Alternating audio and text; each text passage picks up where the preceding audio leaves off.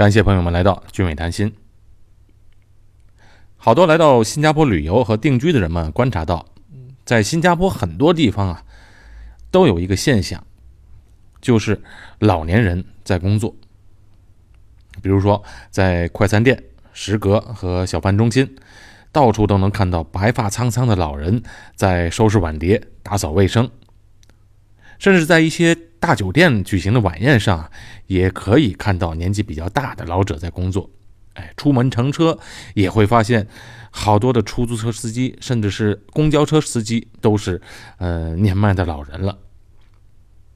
这些退休的老者啊，特别是一些看起来弱不禁风的老人，在干体力劳动，很多人啊都觉得很可怜、很心痛。根据新加坡人力部的调查。超过百分之四十的六十五到六十九岁的老人，和超过百分之六十六的五十五到六十岁的老人仍然在工作。七十岁以上还在工作的人也有很多。那么，他们大部分从事的工作是清洁工、服务员、保安员或者销售员等等。那究竟为什么在新加坡的社会会有这种现象呢？今天我就以从一个在这边生活很多年的观察者的角度来给大家梳理一下。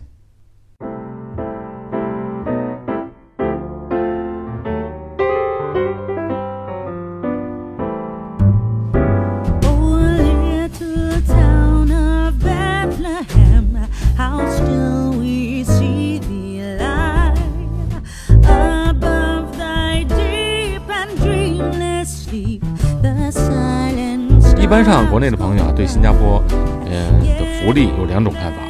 第一，哎，就是新加坡，既然它是一个高度发达的经济体、金融中心、教育中心或者医疗中心，那么它也一定是一个高福利的国家。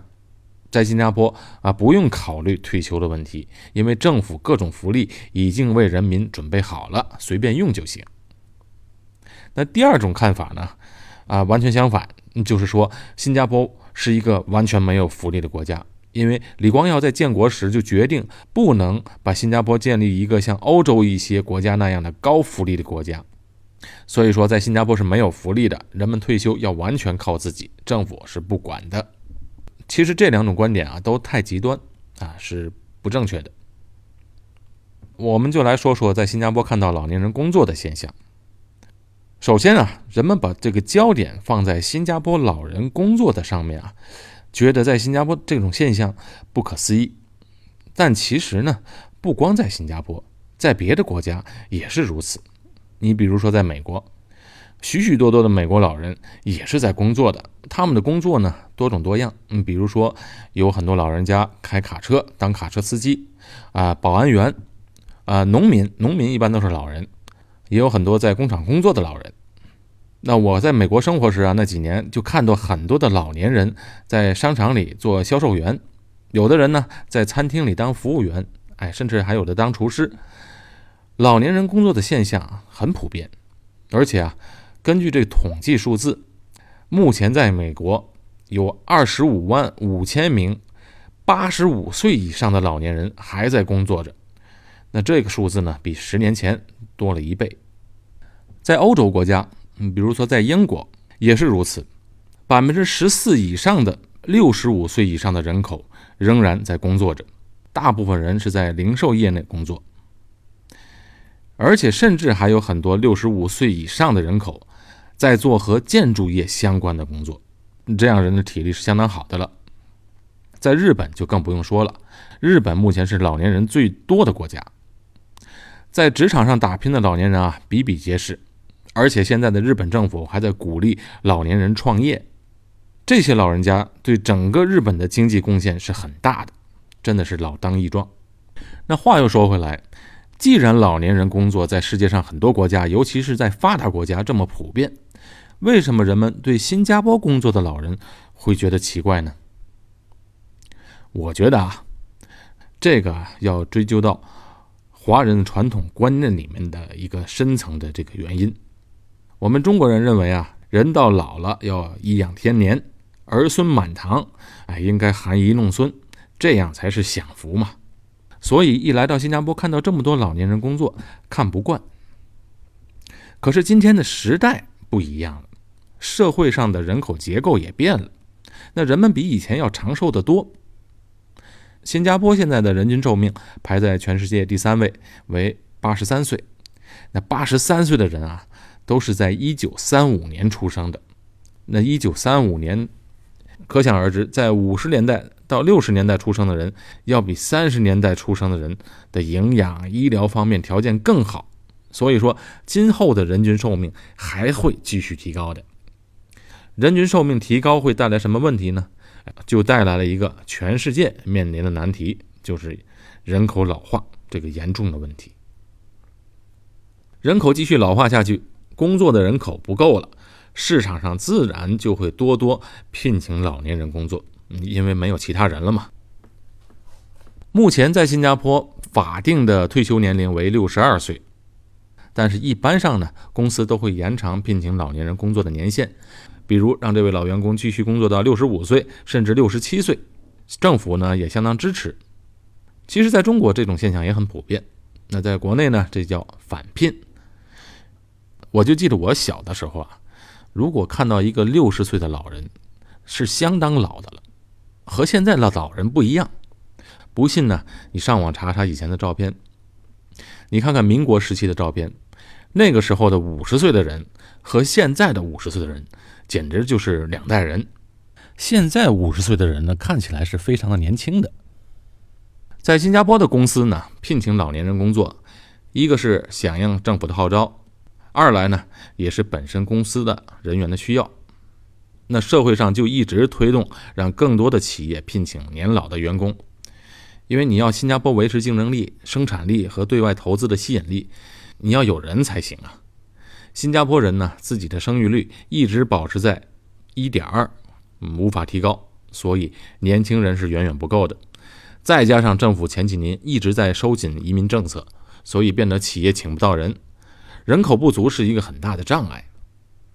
哎，其实我个人认为，这样收紧的移民政策和收紧聘请外国员工的政策啊，做的有点过头了，这样做是不可持续的。早晚，我觉得政府的政策还会再松开一些。当然，不管政府怎样的扶持，公司如何向老年人招手，但如果老人家们本身不想工作的时候，也是没有用的。那么话说回来，究竟是什么原因促使新加坡的老人们愿意出来工作呢？难道真的是缺钱吗？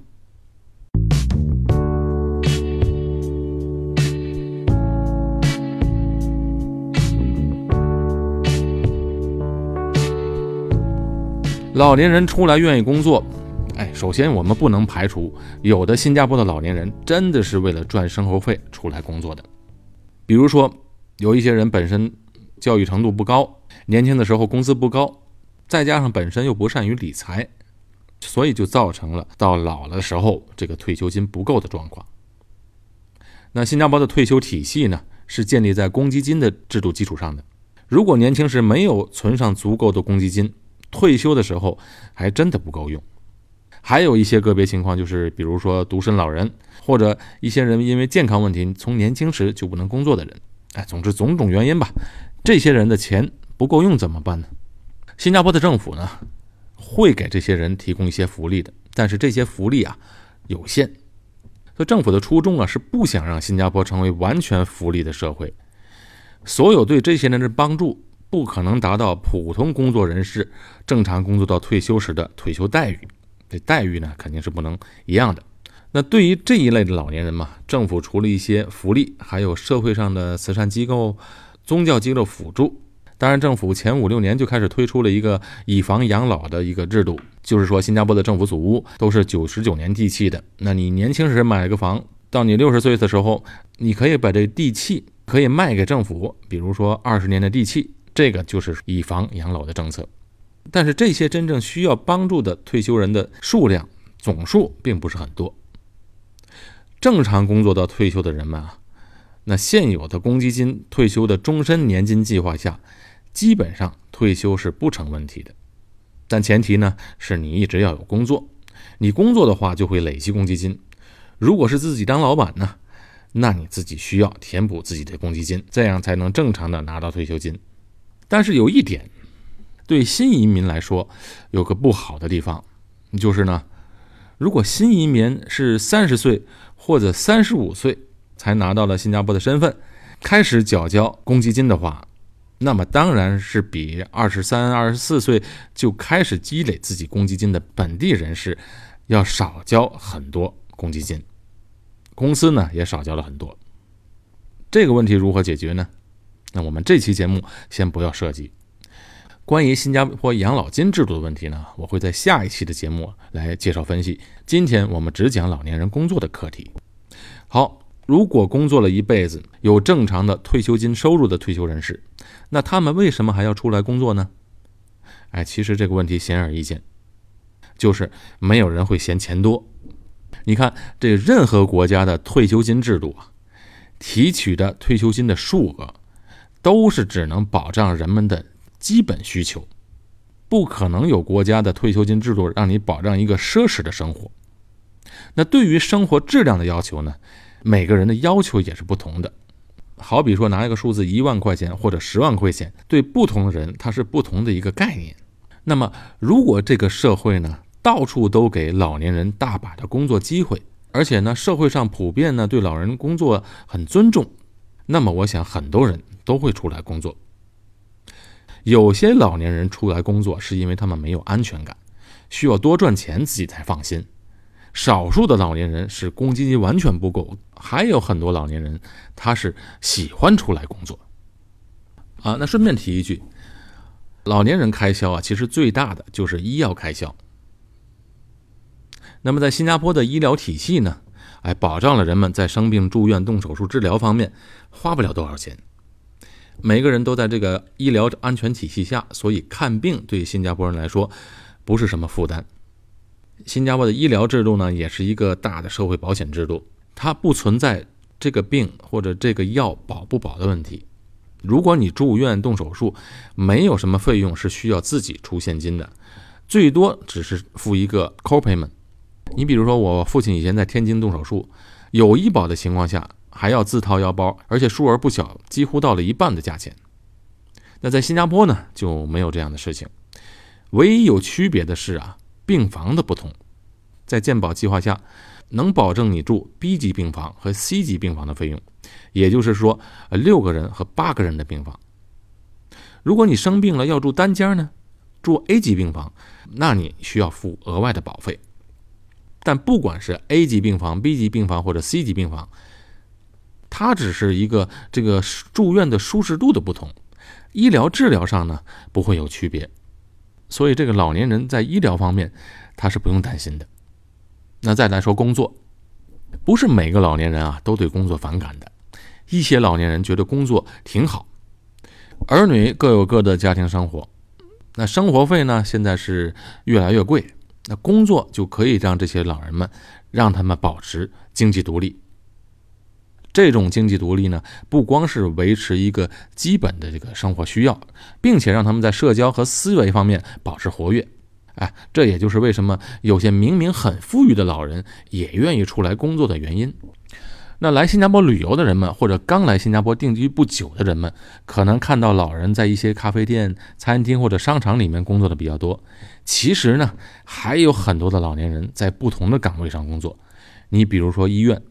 医院的接待处、护理啊，有一些呢，在在医院里，因为医院大，那推送病人的，比如说把病人从急诊室推到呃病房，或者呢做一些检查的时候推到这个各个检查的地方，这些工作的人呢，我看大部分都是老人。还比如说在银行的接待人员也有很多老人，甚至在机场的询问处都有很多老人工作。公寓的保安一般也都是老人家。我就认识一个人，他呢，六十二岁退休了，无所事事。他家呢还不住祖屋，而是住那种排屋，也算是有地住宅。他并不缺钱，一点负担没有。但他退休后呢，就开始马上找工作，闲不住。有一次他就跟我说，以前在上班的时候不知道，退休了才知道，原来这么多地方都聘请像他这样的退休人士。哎，他一开始呢在超市还做过收银员。后来呢，还去了银行当接待员的工作。你再比如说，我家孩子的补习老师，我两个小孩啊都请了家教，家教老师呢是一位退休人士，六十多岁，他主要教科学和数学，补习的价钱呢是八十块钱新币一个半小时，那我两个孩子要分开上课的，每个月我们都要付给这位老师补习费用是七百七十块新币。这光是我们这两个孩子的，他教了很多学生，退休的时间一大把嘛，他就开着他的车到处去教学生。粗略算起来，每个月他至少能有八千块钱新币的收入。